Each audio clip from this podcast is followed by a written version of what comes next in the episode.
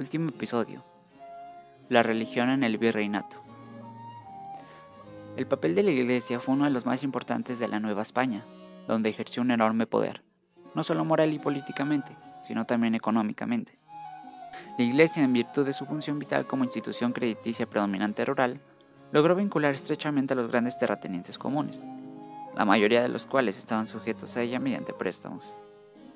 Desde las fases de conquista espiritual y colonización, la Iglesia Católica ha jugado un papel especial en el establecimiento y fortalecimiento de la autoridad eclesiástica. Fue la organización más grande que intervino en el comercio de mineros y comerciantes.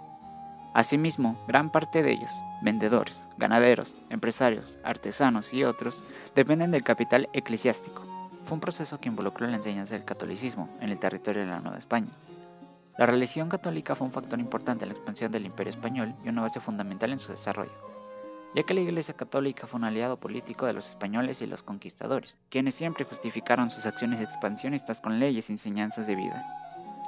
La difusión de la Iglesia en la sociedad era de gran importancia para el sistema político, económico, social, etc.